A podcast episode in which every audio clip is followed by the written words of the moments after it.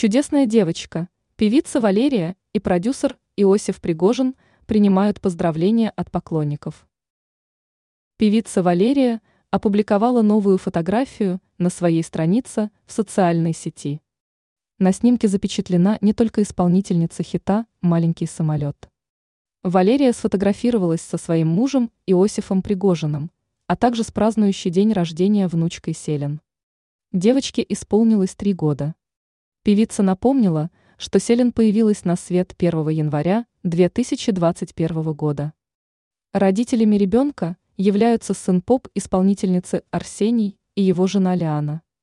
Валерия написала, что очень любит свою внучку и хочет, чтобы девочка как можно чаще находилась рядом с ней. Знаменитость пожелала Селен счастья и здоровья. В комментариях к посту очень много поздравлений в адрес ребенка. Малышку назвали чудесной, милой и обаятельной девочкой. Интересно, что многие комментаторы обратились не только к девочке, но и к ее бабушке и дедушке. Пользователи сети поздравили Валерию и Иосифа Пригожина с семейным праздником и с тем, что у них есть такая замечательная внучка.